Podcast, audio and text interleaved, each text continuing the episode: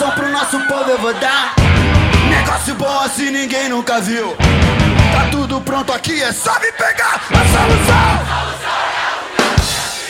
Meu consagrado e minha consagrada se preparem, pois começa agora o Laocast. Free, tá é. Fala galera, eu sou o Júlio Altoé e esse é o Laucast. Os estrangeiros eu sei que eles vão gostar. Tem o Atlântico, tem vista pro mar. A Amazônia é o jardim do quintal. Fala galera do Laucast, vocês não estão ficando malucos, esse é um episódio extra no meio da semana mesmo, como o tema ambiental, que a gente já discutiu no último episódio. Tem uma deveras importância, a gente resolveu fazer um episódio extra só para falar sobre esse assunto. No último episódio, a gente comentou um pouco mais sobre a parte política envolvendo essa questão ambiental e o Bolsonaro. Como a gente não teve o nosso quadro da, da política pública, a gente convidou é, duas pessoas para falar um pouco melhor sobre esse assunto. São duas pessoas da área que vão poder abordar essa questão de uma forma mais micro, a parte ambiental, etc. Essas pessoas são a Adriana e o Luiz Felipe. Eu gostaria de, de convidar eles a participar aqui, se eles puderem se apresentar. É, as damas primeiro, a Adriana, só dá um geral aí, quem é você, o que, que, que, que você faz, que você trabalha na área. Oi, gente, eu me chamo Adriana Charnot, é, eu sou estudante de Ciências Biológicas da UFRJ, da Universidade Federal do Rio. É, eu ainda estou na graduação, estou no quinto período, mas eu já realizei estágio na área da botânica, com dormência de semente, no Jardim Botânico. Já trabalhei com controle de fauna no aeroporto Tom Jobim, no aeroporto internacional, e já atuei também como estagiária do INEA, na gerência de fauna. Opa, beleza, ótimo. Luiz, pode ficar à vontade também. E aí galera, eu sou o Luiz Felipe, tenho 21 anos, estou me formando em gestão ambiental pelo IFRJ. Atualmente eu estou atuando no gerenciamento das atividades de educação ambiental no Parque Municipal Bosque da Barra, fica no Rio de Janeiro, e estou abrindo meu próprio empreendimento na área de fauna. Além disso, eu sou representante de Nova Iguaçu no programa Juntos, ao mandato participativo do Anime Freitas, onde eu também participo do Comitê de Meio Ambiente e atuo no Cia Chapter.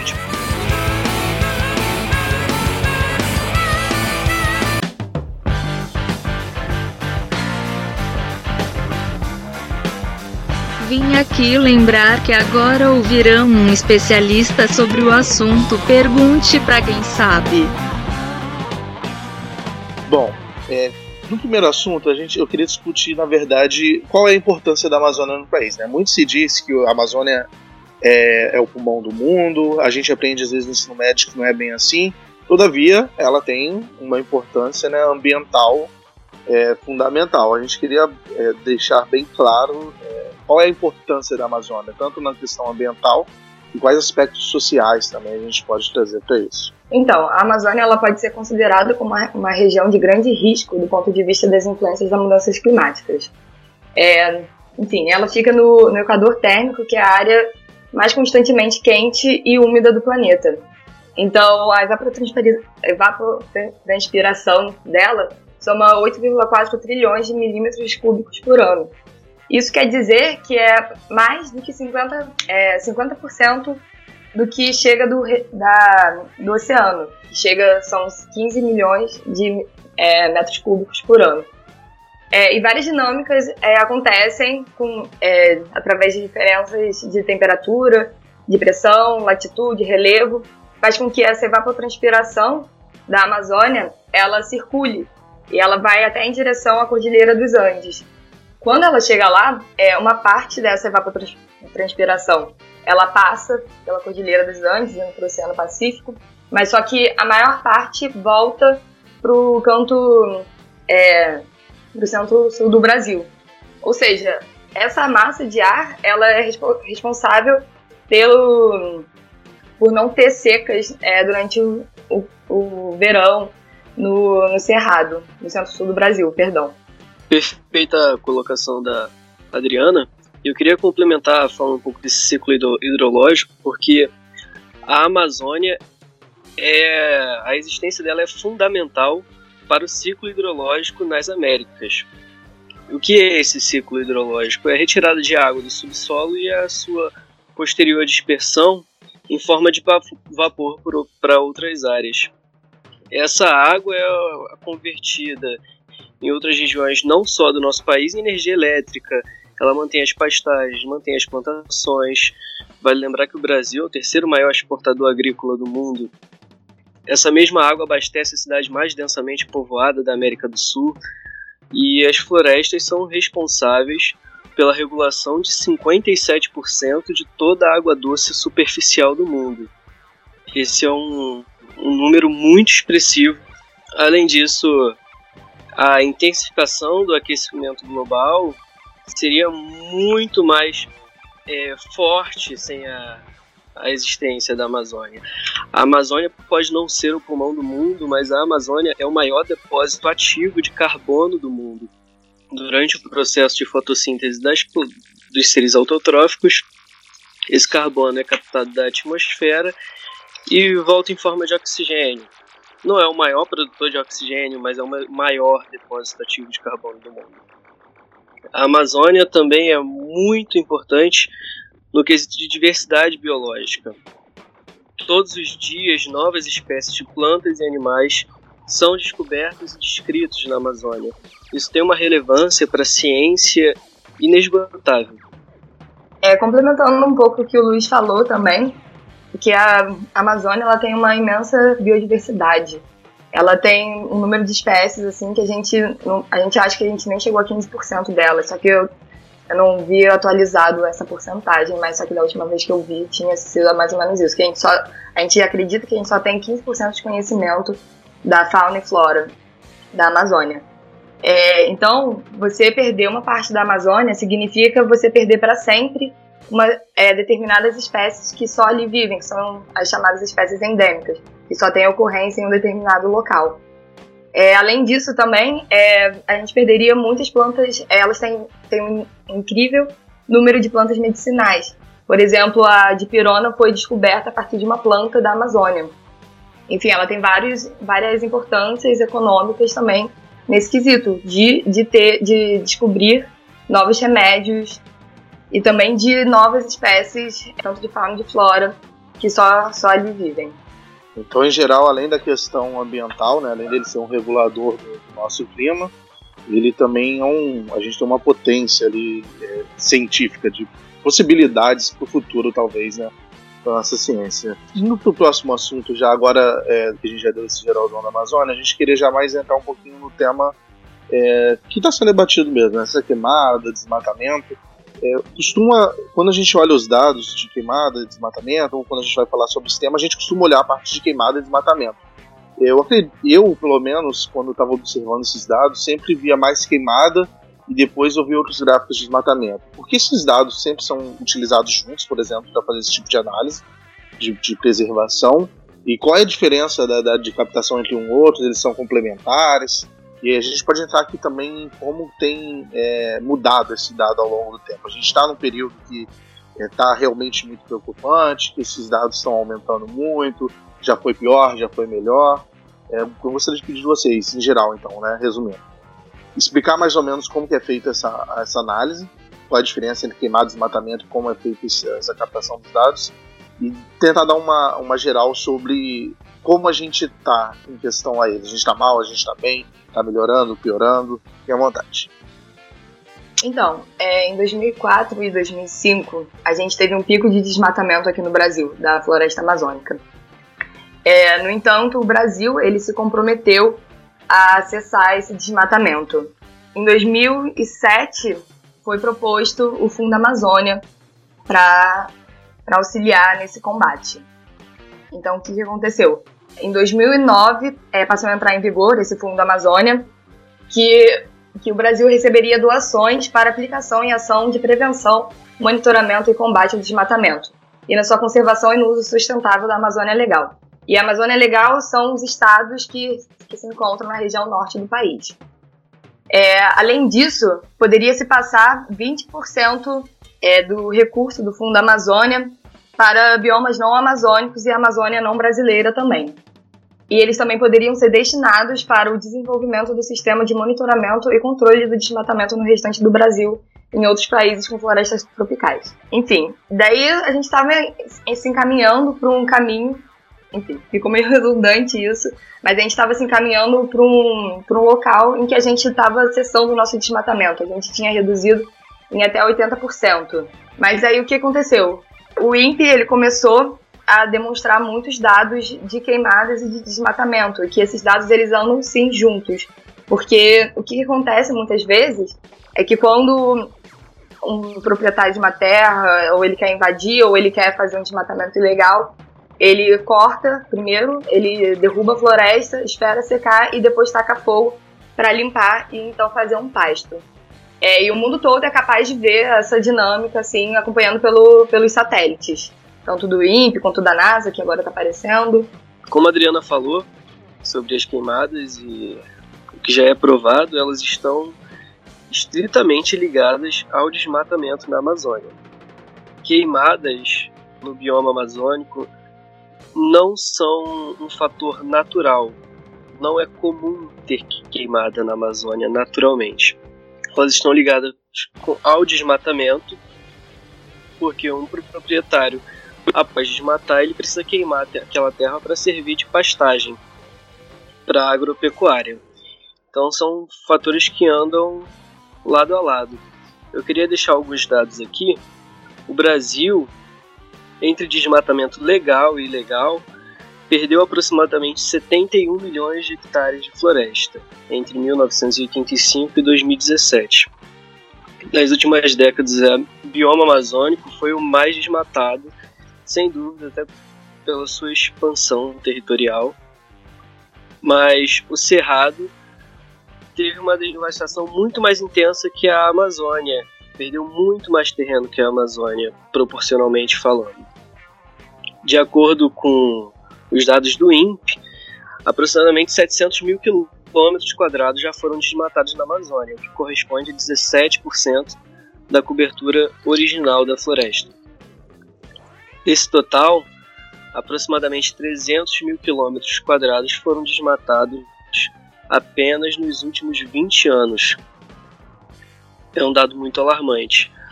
E entre 2004 e 2005 houve um pico muito extremo de desmatamento na Amazônia, o que levou ao Brasil, é, devido às relações internacionais, se comprometer com a redução desse desmatamento.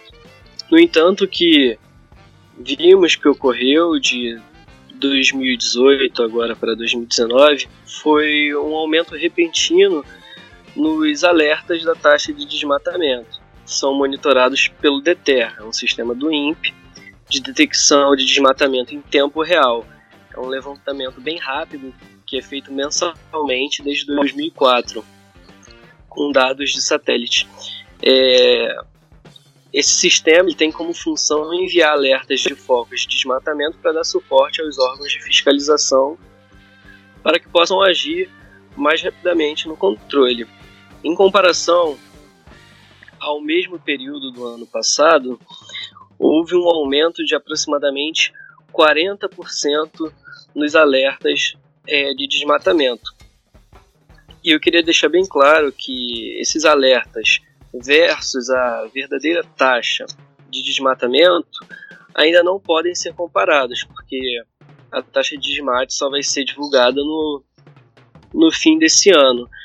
Mas pegando as médias é, anuais, dos últimos três anos, sempre a taxa de desmate aproximadamente 40% maior do que a taxa de alerta. Ou seja, a situação tende a estar muito pior do que nós esperamos, do que nós estamos vendo. Um outro dado aqui, entre os municípios que acumulam a maior área com alerta de desmatamento estão Altamira, no Pará, Labreia, no Amazonas e Porto Velho, em Rondônia. Porto Velho é, é município com uma das maiores taxas de queimada nesse mês. Então, é, o que, que a gente pode perceber com esse governo, nesse atual momento do Brasil, com esse aumento da, dos desmatamentos e da, das queimadas? É, o que acontece? Os grileiros, eles se sentem Eles se sentem seguros, eles sentem que eles têm mais chances de regular as terras e eles invadem com esse novo com esse discurso do Bolsonaro. Além disso, ele, o Bolsonaro ele também colocou uma mordaça no ICMBio e no IBAMA.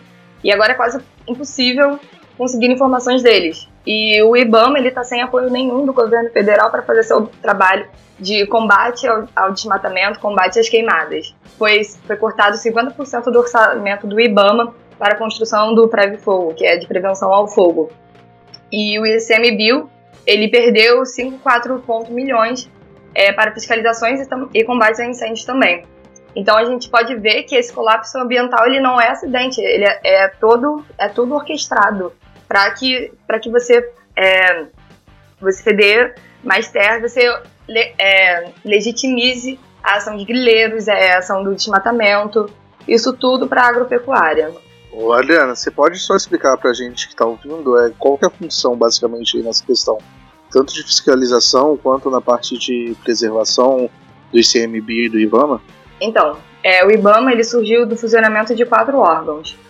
O Instituto Brasileiro de Desenvolvimento Florestal, que era responsável pela gestão das florestas, a Superintendência de Pesca, que mantinha a gestão do ordenamento pesqueiro, a Superintendência de Borracha, que tinha como desafio viabilizar a produção das borrachas, é, e o BDF e a SUDEP, que era a Superintendência de Pesca, eles eram vinculados ao Ministério é, da Agricultura. E, e a Superintendência de Borracha, ela era vinculada ao Ministério da Indústria e do Comércio.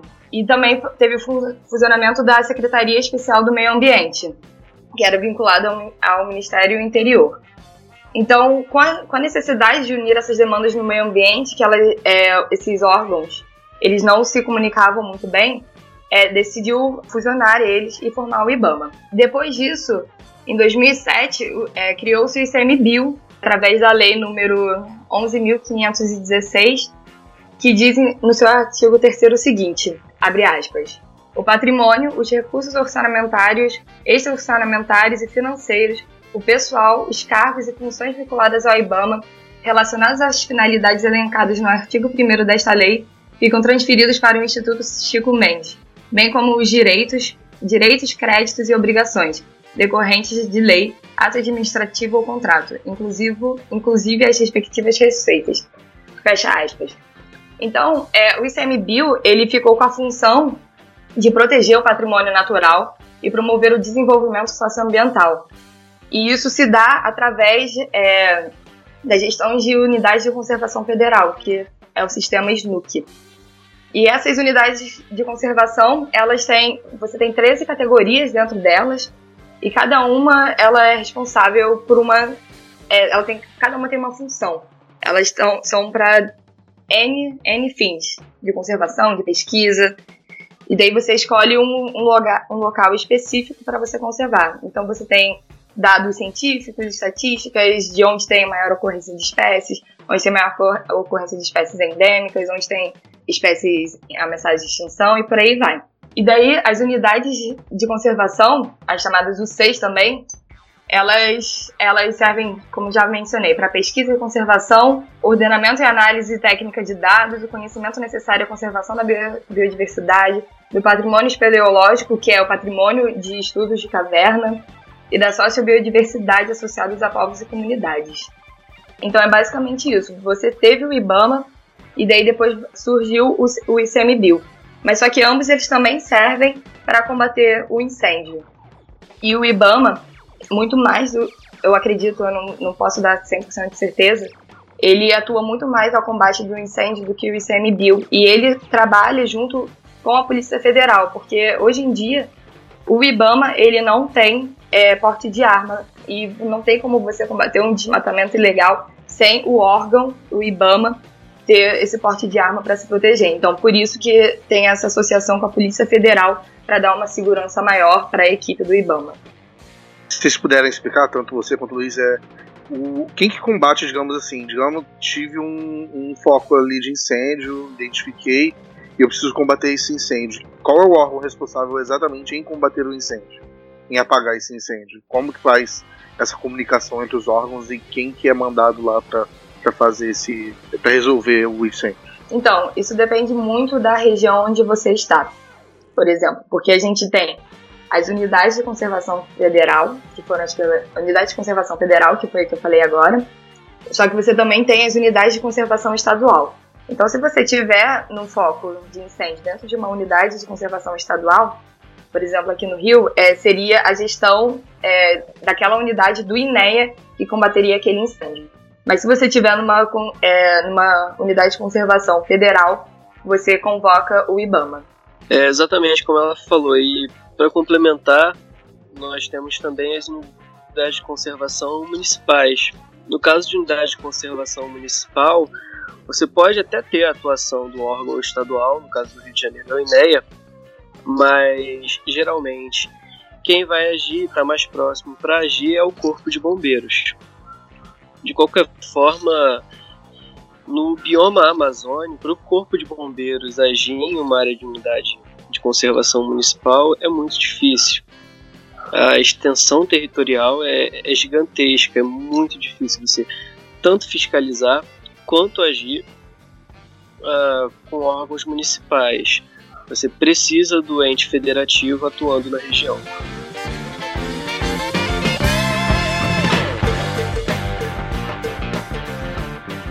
Queria agora levantar uma discussão, já que a gente estava falando sobre a atuação do governo ou não. Eu queria perguntar se houve alguma mudança é, dentro do, do MMA, né, o Ministério do Meio Ambiente, alguma lei, alguma portaria que foi alterada, é, que tem afetado o, o, o, desenvolvimento das atividades de proteção, ou poderia, a gente poderia botar na conta de, de alguns problemas a, basicamente a questão de cortes de verba. Como que está essa dinâmica dentro do MMA? É, então, eu tinha separado alguns pontos que eu considerei como errados, outros corretos e alguns mal resolvidos, situações envolvendo o MMA no, no novo governo. Logo de cara, houve uma revisão de multas pelo Ministério do Meio Ambiente. Eu acho isso inadmissível. Se você cometeu um crime, você tem que pagar por esse crime, você tem que pagar por essa infração. Não pode haver uma revisão de multas, independente do ministério que for. É, em seguida, houve uma troca de cargos muito grande que poderia ser benéfica, mas foram colocadas é, foram colocadas pessoas sem competência técnica para atuar nas áreas designadas. A maioria delas foram militares. Também houveram diversas desautorizações de ações do IBAMA contra a exploração ilegal de madeira na Amazônia. É uma outra mudança muito bruta foi o aviso de ações de fiscalização. Antes de ocorrer qualquer ação de fiscalização, agora pelo portal do IBAMA há um aviso tanto em português quanto em inglês sobre as áreas que vão sofrer fiscalização. Isso é porta de entrada para para ineficiência da ação do, do órgão público. Porque o infrator consegue saber quando ele será fiscalizado e consegue correr daquele local. Mas também tiveram tiveram dois acertos que eu coloquei aqui pontuei aqui, que houve a troca de pastas entre ministérios. O Serviço Florestal Brasileiro e o Cadastro Ambiental Rural, que eu não via como tendo uma boa gestão pelo Ministério do Meio Ambiente. O Cadastro Ambiental Rural teve uma péssima gestão desde quando foi instituído. Eles foram agora, agora para o Ministério da Agricultura. Pode ser benéfico pode ser muito benéfico porque já deveria estar na parte da agricultura, o cadastro ambiental rural. Além disso, houve um maior diálogo entre o governo com as comunidades tradicionais para a produção agrícola e extração mineral em suas terras. Antes nós não tínhamos é, esse diálogo entre o governo, boa parte era de comprometimento de ONGs que atuavam em regiões que se sentiam na obrigação tanto de orientar quanto dizer o que se deve ou não fazer. E um assunto ainda muito mal resolvido é a questão do Fundo Amazônia. Então, a, o Fundo Amazônia ele foi criado em 2008 com a finalidade de captar doações para os investimentos não reembolsáveis em ações de prevenção, monitoramento e combate ao desmatamento, além da promoção da conservação e do uso sustentável das florestas no bioma amazônico. Mas esse fundo não está restrito à utilização para a Amazônia. Até 20% dos recursos do mesmo podem ser utilizados para apoiar o desenvolvimento de sistemas de monitoramento e controle do desmatamento em outros biomas brasileiros. É, os repasses já atingiram aproximadamente 3,4 bilhões desde quando foi instituído. Nós temos como maior financiador a Noruega, com quase 94%, em seguida a Alemanha e depois a Petrobras, com aproximadamente 1% das doações. Essa questão não foi bem resolvida pelo atual governo, porque a não receber um investimento extra-orçamentário que é fundamental para as ações de fiscalização e promoção do desenvolvimento sustentável é muito prejudicial para o país. É, eu concordo que devem haver é, auditorias e fiscalizações para entender se esse dinheiro está sendo utilizado corretamente. O que deveria ocorrer seria uma otimização dos valores repassados e não um discurso ou um debate sensacionalista que nos fizesse perder esse apoio internacional. Então, complementando aqui o que o Luiz estava falando, o, o o Sistema de Cadastro Ambiental Rural, ele serve para a gente é, monitorar as áreas, digamos, as áreas verdes, vamos chamar assim, que são as áreas florestadas de unidade é, de propriedades rurais. Então a gente tem as APPs, que são as áreas de proteção permanente, que, de, que devem conservar a vegetação nativa e o principal foco dessa APP ela é conservar os recursos hídricos e também manter uma estabilidade geológica, mantendo a biodiversidade o fluxo gênico de fauna e de flora. Também além de, de proteger o bem-estar da população humana como um todo. Ela também pode, você também pode ter uma APP de, é, em cima de morros com declividade superior a 45%, a 45 graus, perdão, não por cento. E fora isso, fora a APP que você tem que ter, se você se passar algum recurso hídrico dentro da sua propriedade rural, ou você tiver algum, algum declive, você tem que ter a reserva legal, ou RL, que é uma área dentro da propriedade que, que determina o percentual de vegetação que devem ser conservados na sua propriedade. Então, além dessa APP, você tem que ter a reserva legal. E essa reserva legal, a gente pode explorar ela economicamente desde que se utilize um manejo sustentável. E esse manejo sustentável, de acordo com o Código Florestal, abre aspas, administração da vegetação natural para obtenção de benefícios econômicos, sociais e ambientais, respeitando-se os mecanismos de sustentação do ecossistema objeto do manejo e considera-se cumulativa ou alternativamente a utilização de múltiplas espécies madeireiras ou não de múltiplos produtos e subprodutos da flora, bem como a utilização de outros bens e serviços. Fecha aspas. E aí, esse Ciscar, o que, que acontece com ele? Todo mundo que tem uma propriedade rural deve se cadastrar nele. E é uma autodeclaração. Você leva o seu, a sua certidão de, da propriedade, de que você é, você é possuidor da, daquele local.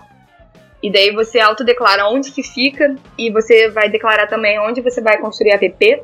Vai ter um, um aconselhamento do órgão responsável pelo cadastramento e você também vai definir onde é a sua reserva legal. E aí o que acontece? Esse sistema, eu não posso opinar sobre o que o, que o Luiz tinha falado de ter mudado para o Ministério da Agricultura, porque eu não tenho muito, eu não, não estudei muito a fundo o que, que isso quer dizer, o que, que vai acontecer. Mas o que eu sei é que esse sistema ele dá muita abertura para ação de grileiros, que eles podem ter ali o seu documento falso e aumentar mais a sua área. Enfim, e daí eles vão estar tá legalizando ali a sua área. Mas só que não, não desmerecendo nunca o Ciscar, porque ele é muito importante para a gente ter um conhecimento de como está a preservação da natureza em áreas rurais. Mas só que, no meu ver, tinha que ter um melhor, é, uma melhoria para fiscalizar se aquilo de fato é a propriedade da pessoa. Só adicionando, desculpa interromper rapidinho, que eu acho que claro. eu ouvi isso um pouco sobre. Tem uma diferença entre você fazer o cadastramento e você homologar o cadastro? Porque eu vi essa crítica sobre a questão da grilagem, vi uma crítica também sobre a homologação do, do sistema, porque às vezes a pessoa ia fazendo esse cadastramento, só que quando não era homologado a pessoa não digamos, não pagava imposto em cima e não tinha que dar as garantias de que tá tudo certo. Acho que eu vi um vídeo, inclusive, do Pirula que ele estava falando sobre esse assunto. É, tem diferença entre homologação e, e só o cadastro rural? Ou quando você cadastra um site, você já tem que apresentar todos os documentos e já apresentar a reserva legal e etc? Então, no momento em que você está declarando a, a sua app e a sua reserva legal, você tá, você leva o seu documento também, você tem que mostrar o seu documento. Então o que que acontece? Depois, depois que você deu início, é, você se cadastrou no Ciscar, você está, como eu falei, você está cadastrado. E aí a equipe que, que é responsável pelos, por esse sistema, ela vai analisar, vai ver o que, que você declarou. E aí ela vai poder é, falar, ok, já, já está tudo ok, está tudo certinho o seu, o seu Ciscar. Ou ela pode falar, através de análise de satélite, tipo, ah, teve um desmatamento aqui, é, onde ele declarou a reserva legal. Então pode ser uma fiscalização do órgão responsável, do órgão estadual responsável. Mas quando. E quando você cadastra, tipo, já, já tá ali falando que você se cadastrou nele. Então, é, você não pode mais receber sanções em cima daquilo. Então, essa diferença de, de homologado para você estar tá cadastrado ou não é que o homologado é quando, quando foi estabelecido, foi reconhecido oficialmente. Então, é, essa, essa, essa situação só vai ocorrer depois que o seu processo estiver passado pela equipe responsável ali pelo, pelo Ciscar. E aí, se necessário, vai ter uma fiscalização lá para ver se está tudo certo, onde foi desmatado, o que, que você vai precisar para fazer para recompor aquele, aquele local que era para ter uma vegetação. Eu queria agora só botar um assunto para pontuar. A gente meio que já falou um pouco de lei ambiental, o que, que alterou, o que, que não alterou. Eu só queria que se fizesse um, um, uma, uma, breve, uma breve resenha sobre as nossas leis ambientais, nosso código florestal. Ele é bom, ele é ruim, ele é melhor do que o internacional, ele costuma ser mais restritivo, é, porque às vezes há essa crítica que a gente tem leis piores, leis, leis, melhor, leis melhores. Como vocês enxergam essa questão? Então, eu peguei como base para esse tema um estudo que foi realizado em 2012, logo após a flexibilização do Código Florestal. É uma comparação da legislação ambiental e do uso da terra brasileira com outros seis países que estão entre os dez maiores agroexportadores é, do mundo, que são os Estados Unidos, Canadá, Argentina, China, França e Alemanha. Logo, vou deixar logo a conclusão: a legislação brasileira possui uma força normativa muito forte. Mesmo após as flexibilizações, ela se destaca no cenário internacional como benéfica para o meio ambiente e bastante restritiva.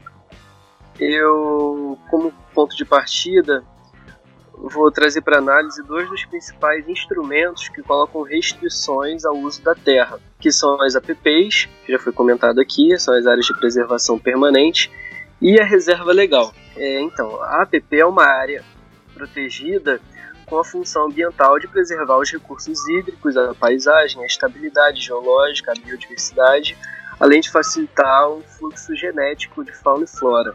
É, em outros países, o objetivo de uma APP é apenas proteger os corpos hídricos de uma possível contaminação, do assoreamento. Não, não tem tantos interesses voltados à preservação e conservação ambiental como no Brasil. E ficou fácil comparar a APP com a APP brasileira com a APP de outros países logo pela métrica de área de proteção. Enquanto, enquanto que no Brasil essa área pode variar de 30 a 500 metros, em outros países estudados, essa regra, que pode ser tanto de nível federal quanto estadual, no Brasil é federal, ela varia bastante, só que com uma métrica muito inferior.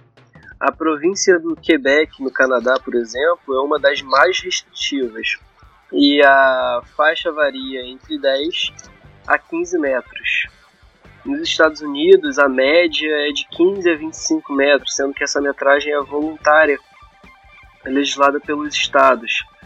Na França e na Alemanha, a legislação exige apenas 5 metros de APP. É um, um, valor muito considerável, porque os Estados Unidos, onde o lugar com a, a faixa métrica maior exige 25 metros, no Brasil, a menor faixa é de 30, pode chegar a 500 metros, dependendo do corpo hídrico em que esteja situada.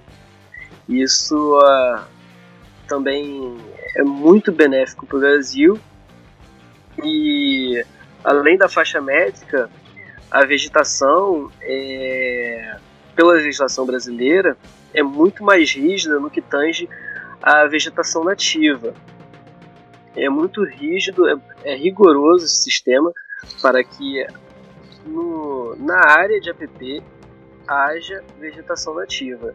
Em nenhum dos outros países estudados isso é uma obrigação. Você pode ter qualquer tipo de vegetação naquela área. Eu vou falar agora um pouquinho também sobre a reserva legal, que de acordo com o novo Código Florestal, todo imóvel rural deve manter uma área, de uma área com cobertura nativa. É, Trata-se de uma área localizada no interior da propriedade ou posse rural, com a função de assegurar o uso econômico de modo sustentável dos recursos naturais do imóvel rural, além de auxiliar na conservação e reabilitação dos processos ecológicos e promover a conservação da biodiversidade. A sua dimensão mínima a dimensão mínima da reserva legal em termos percentuais relativos à área do, do imóvel vai depender da sua localização, depende do bioma em que ela esteja. Na Amazônia, a área de reserva legal ela corresponde a 80% da área do imóvel, enquanto no Cerrado são 30, 35% da área do, do imóvel e nas demais regiões 20% da área do imóvel.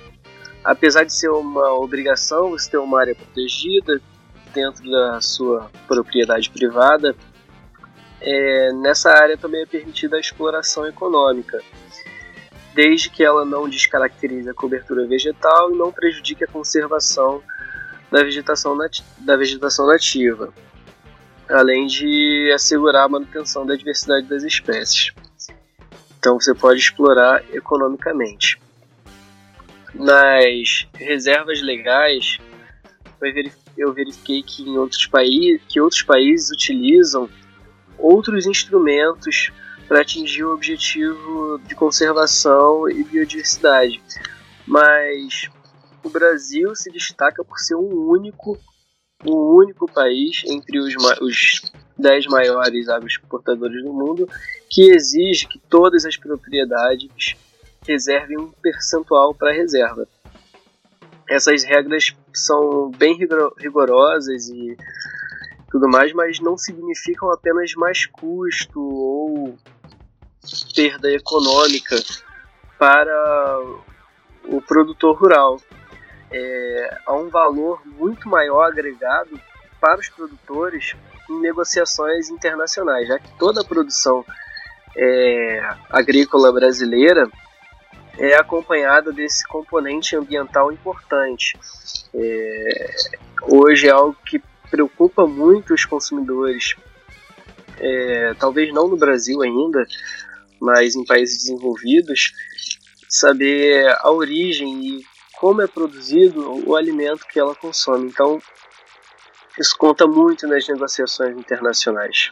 Então, em maio desse ano, é, de 2019, teve um projeto de lei proposto pelo Flávio Bolsonaro, do PSL, e do Márcio Bitar, do MDB.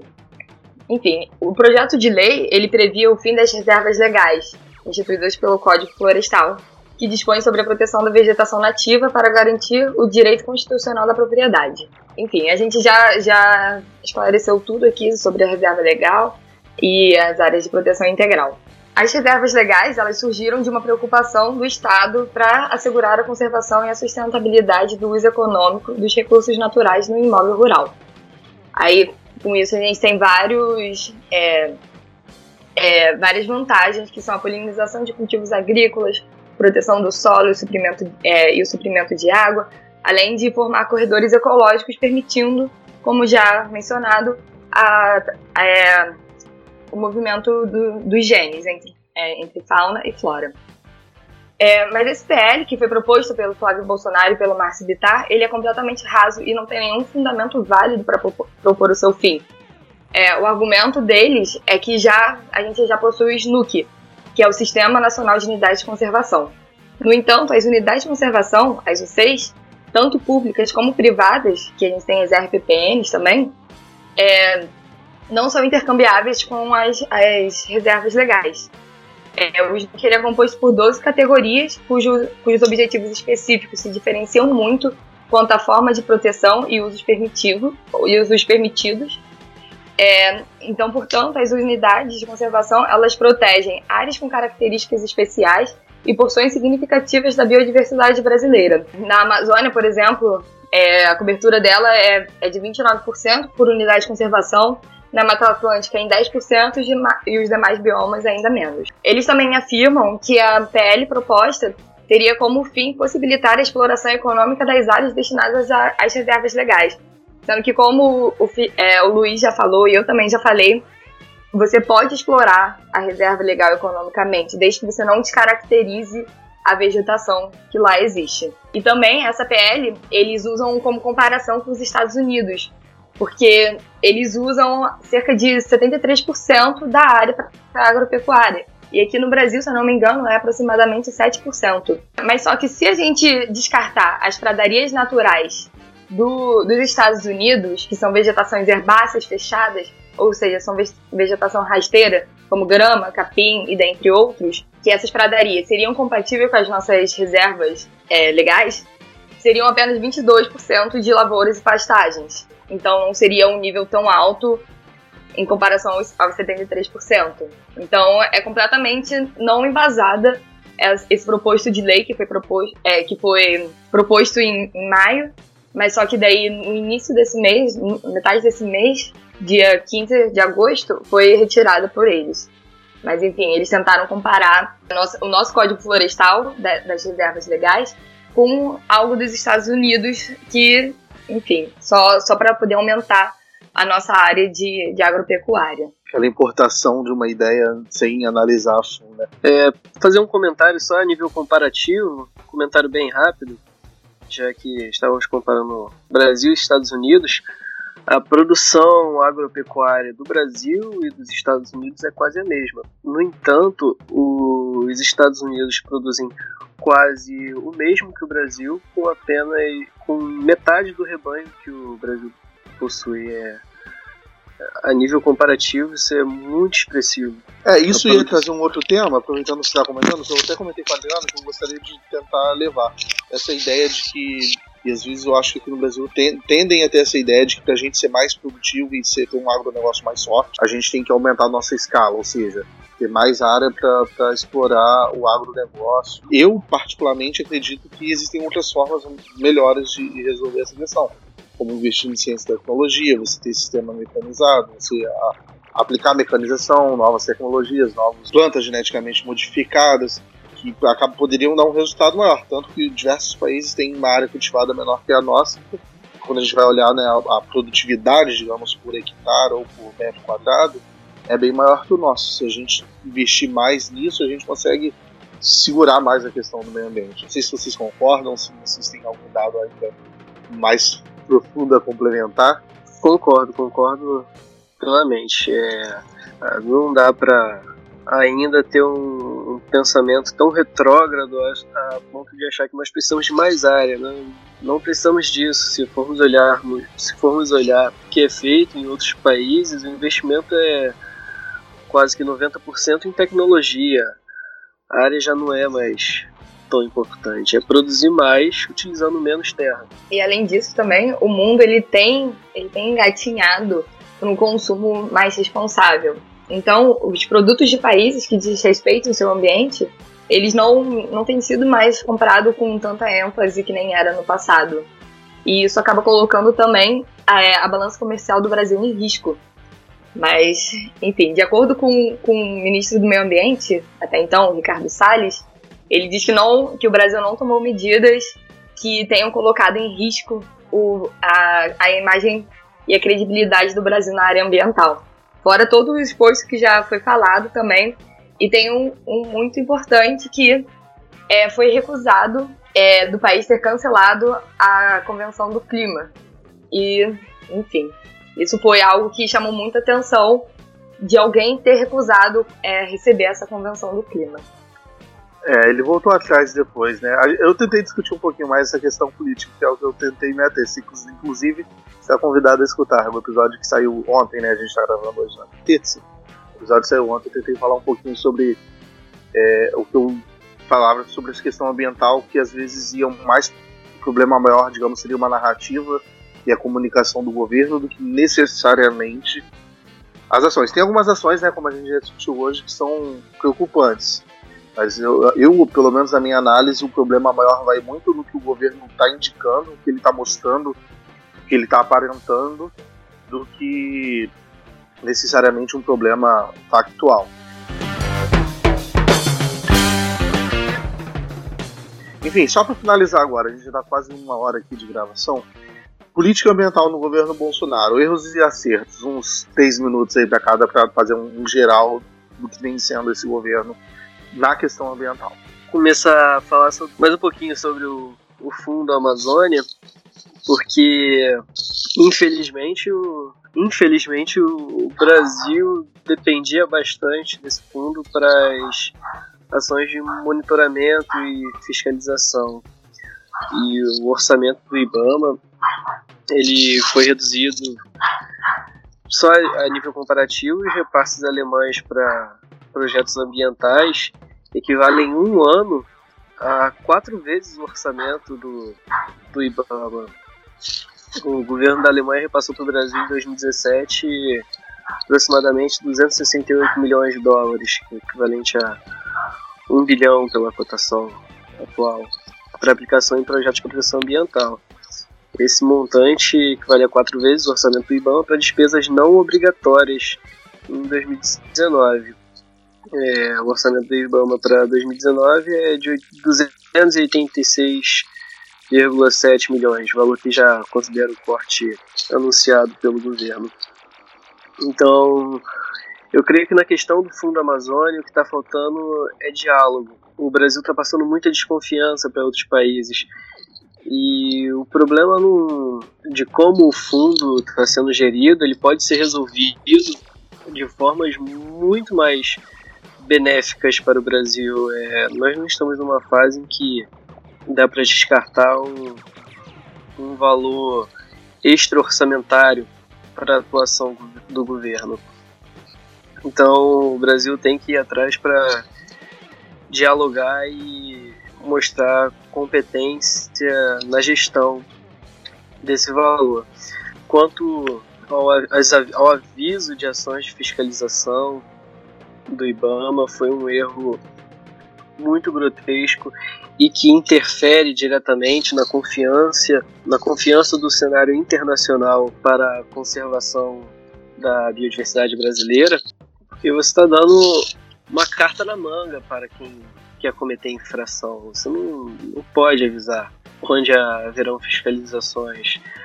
É, a troca de cargos é, dentro do ministério, onde foi posta, onde foram colocadas pessoas sem capacitação técnica e sem um histórico técnico para atuar nos cargos designados, também é muito expressivo no, no cenário internacional.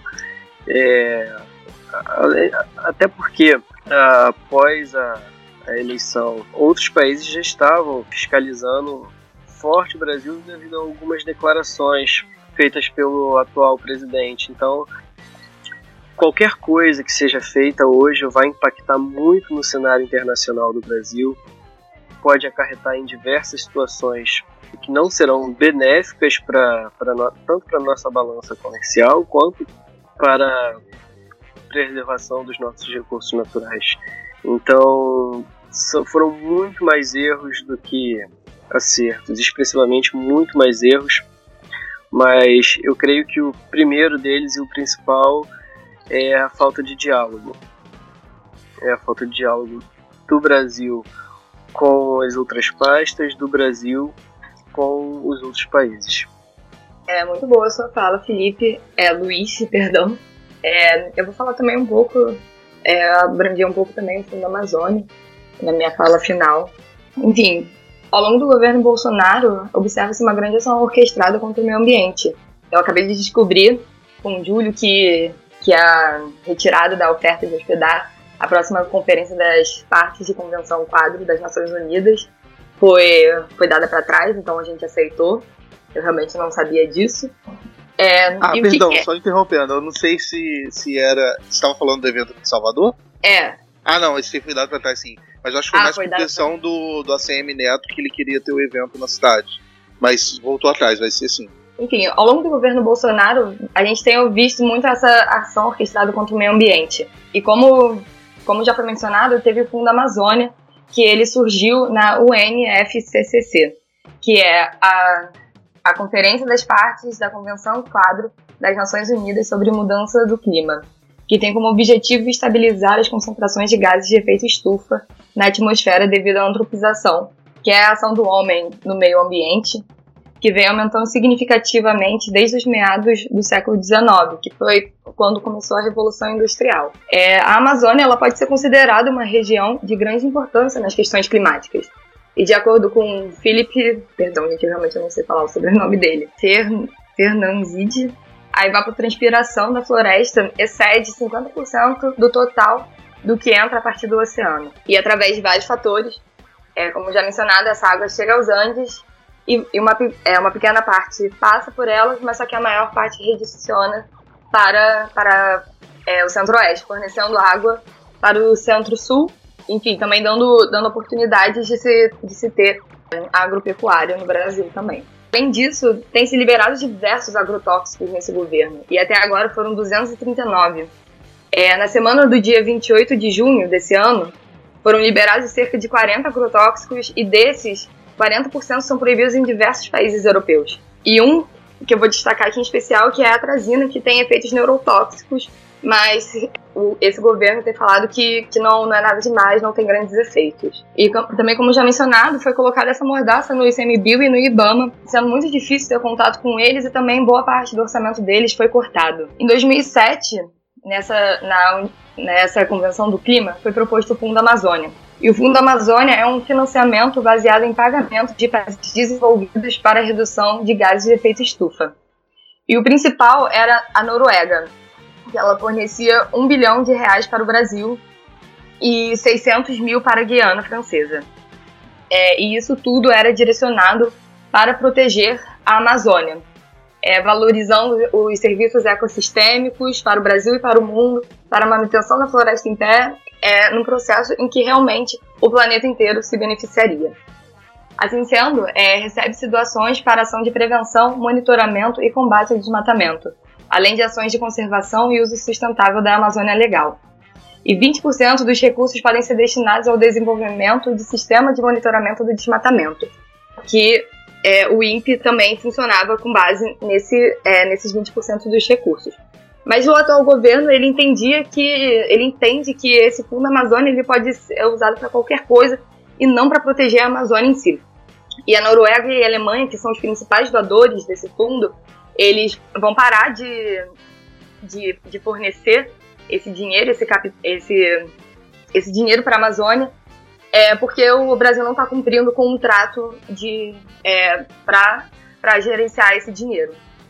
E teve na, essa semana, acredito que ontem, foi ontem mesmo, é uma reunião do G7, que são os, os sete países de maior influência, para ver essa situação do Brasil. E hoje mesmo, eles, eles decidiram dar é, X dinheiro, acho que foram 20, 20 milhões de euros, para reflorestar, para combater o fogo é, na Amazônia. Mas hoje saiu uma notícia de que o, o, o governo Bolsonaro está tendendo a recusar essa, essa oferta tal, porque acredita que esses países eles têm segunda intenção. Então a gente não pode ceder para esses países e aceitar esse, esse dinheiro para recuperar a Amazônia. Então, eu queria deixar algumas informações aqui para complementar. Entre 2016 e 2018, as verbas do Fundo Amazônico, do Fundo Amazônia, perdão, financiaram 466 vistorias que geraram a aplicação de mais de 2,5 bilhões de reais em multas. Então, é, 2,5 bilhões em multas é um valor muito expressivo. Mas eu queria aproveitar para voltar. O tema volta um pouco na, na no tópico de legislação brasileira versus legislação internacional, porque toca na eficiência da legislação brasileira no que tange a, a lei de crimes ambientais. Apesar de nós termos uma legislação bem restritiva, muito forte, muito bem estruturada, a lei de crimes ambientais é muito branda. Então, nós vemos notícias é, ações do governo que geram apreensões, geram multas, mas essas multas nunca são pagas, as pessoas quase nunca ficam presas. Para ter noção, menos de 2% das multas ambientais aplicadas no Brasil são pagas. Porque se a pessoa não paga aquela multa, basicamente não acontece nada. Ela fica impedida de prestar concurso público. É, eu acredito que madeireiros, garimpeiros, traficantes de animal ou qualquer outros que cometam infrações contra o meio ambiente não estejam muito interessados em prestar concurso público. Então, o governo poderia focar é, em otimizar a lei de crimes ambientais, para reduzir os atos inflacionários, além de investir é, numa otimização do sistema de licenciamento ambiental. O sistema de licenciamento ambiental brasileiro é bom, mas ele necessita ser otimizado, necessita se ser reduzido o tempo para se conseguir uma licença ambiental, necessita se reduzir os custos para quem está empreendendo. Eu acredito que essa duas medidas é, de investimento na otimização, tanto do, do licenciamento ambiental brasileiro quanto da lei de crimes ambientais, é, serão muito benéficas para a redução do desmatamento, das queimadas, da, dos crimes em geral cometidos contra a fauna e flora brasileira e com certeza vão beneficiar muito o Brasil internacional e não só no, no cenário nacional. É isso. Bom, perfeito. Gente, já tem um pouco mais de uma hora de bate-papo. Eu acho que foi bem proveitoso aqui. Dá para tirar bastante dúvidas sobre alguns assuntos, sobre a nossa legislação. Eu queria agradecer aos dois por terem se disponibilizado para participar do podcast aqui de manhã cedo, né? Uma hora aqui no Escape. Muito obrigado mesmo, Adriana. Muito obrigado, Felipe. É, sempre que tiver o assunto, vocês estão é, são bem-vindos de volta aqui para falar um pouquinho melhor sobre. Obrigada pelo convite também, por essa oportunidade de falar no, no seu canal. Queria agradecer pelo convite, agradecer também a participação da Adriana. Acredito que vai ser muito proveitoso para a galera que está escutando é, fiscalizar e cobrar as ações do governo. Se não, acho que já ficou bem claro que se não houver pressão, certas coisas não, não irão mudar. É, essa fase tá ótima, tá, o pessoal tá de olho no que está acontecendo na, na, questão ambiental brasileira. Nós temos que aproveitar essa guinada e não deixar ela cair. Vamos, vamos seguir fiscalizando e cobrando que as coisas devem melhorar. É isso aí. Assina embaixo do que o Luiz falou, concordo com toda a fala final dele. Então é isso, gente. Muito obrigado Muito obrigado você que está nos escutando nesse podcast. Até a próxima, então. Abraço, hein? Valeu. Um abraço. Valeu, gente.